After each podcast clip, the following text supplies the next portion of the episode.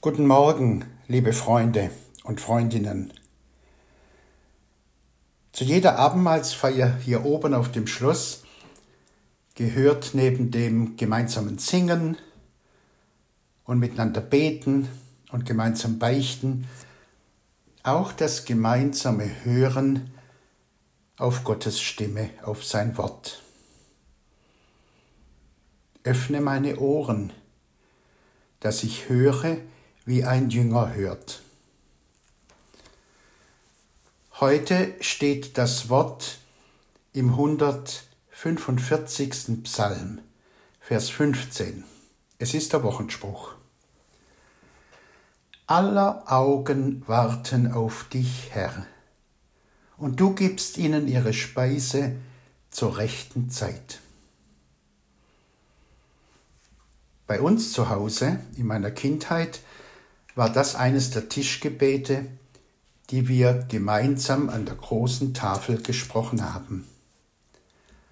Aller Augen warten auf dich, Herr, und du gibst ihnen ihre Speise zur rechten Zeit. Du tust deine milde Hand auf und sättigst alles, was da lebt, nach deinem Wohlgefallen. Eine erfreuliche Nachricht. Gott ist nicht nur Seelsorger, sondern auch Leibsorger. Beides gehört für ihn zusammen. Beidem gilt seine Aufmerksamkeit, seine Fürsorge, deinem Leib und deiner Seele. Dietrich Bonhoeffer hat als ganz junger Pfarrer eine schwierige Konformantenklasse notfallmäßig übernehmen müssen in Berlin-Wedding, einem berüchtigten Arbeiterviertel.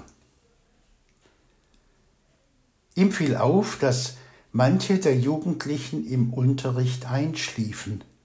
Und als er nachfragte, erfuhr er, dass sie noch nichts Richtiges zu essen bekommen hatten. Von da an brachte er belegte Brote in den Unterricht mit. Zuerst wurde der Leib gestärkt, dann gab's Futter für die Seele. Leibsorge und Seelsorge gehören zusammen. Das wissen wir hier in der OJC und das leben wir auch. Der Psalm 145 ist im Grunde ein Dankpsalm. Es sollen dir danken, Herr, alle deine Werke und deine Heiligen dich loben. Und dann werden Gottes große Taten gerühmt und seine treue Hilfe, seine treue Fürsorge, die wir immer und immer wieder erfahren haben. Aller Augen warten auf dich, Herr.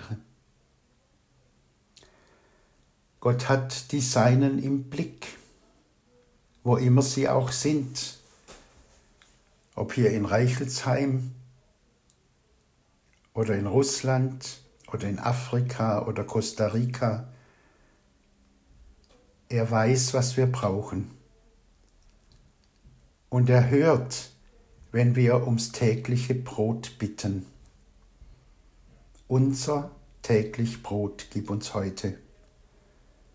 Wir bitten nicht nur für uns selber, sondern auch für die anderen, für unsere Schwestern und Brüder in der Welt, deren Augen auch auf Nahrung hoffen. Gott erhört diese Bitten, manchmal auch durch unsere Bereitschaft zu teilen.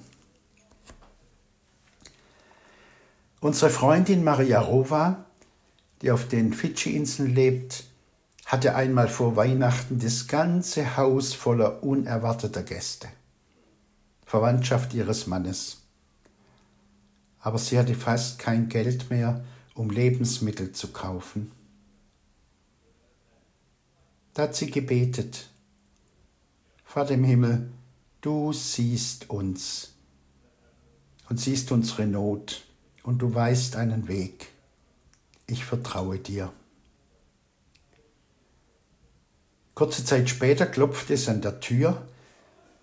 Der Nachbarjunge, ein junger Muslim, brachte zwei Körbe voller Lebensmittel, mehr als genug.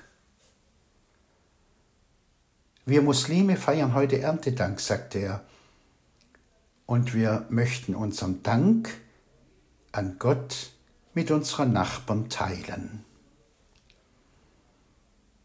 Du, Herr, gibst ihnen ihre Speise zur rechten Zeit. Amen.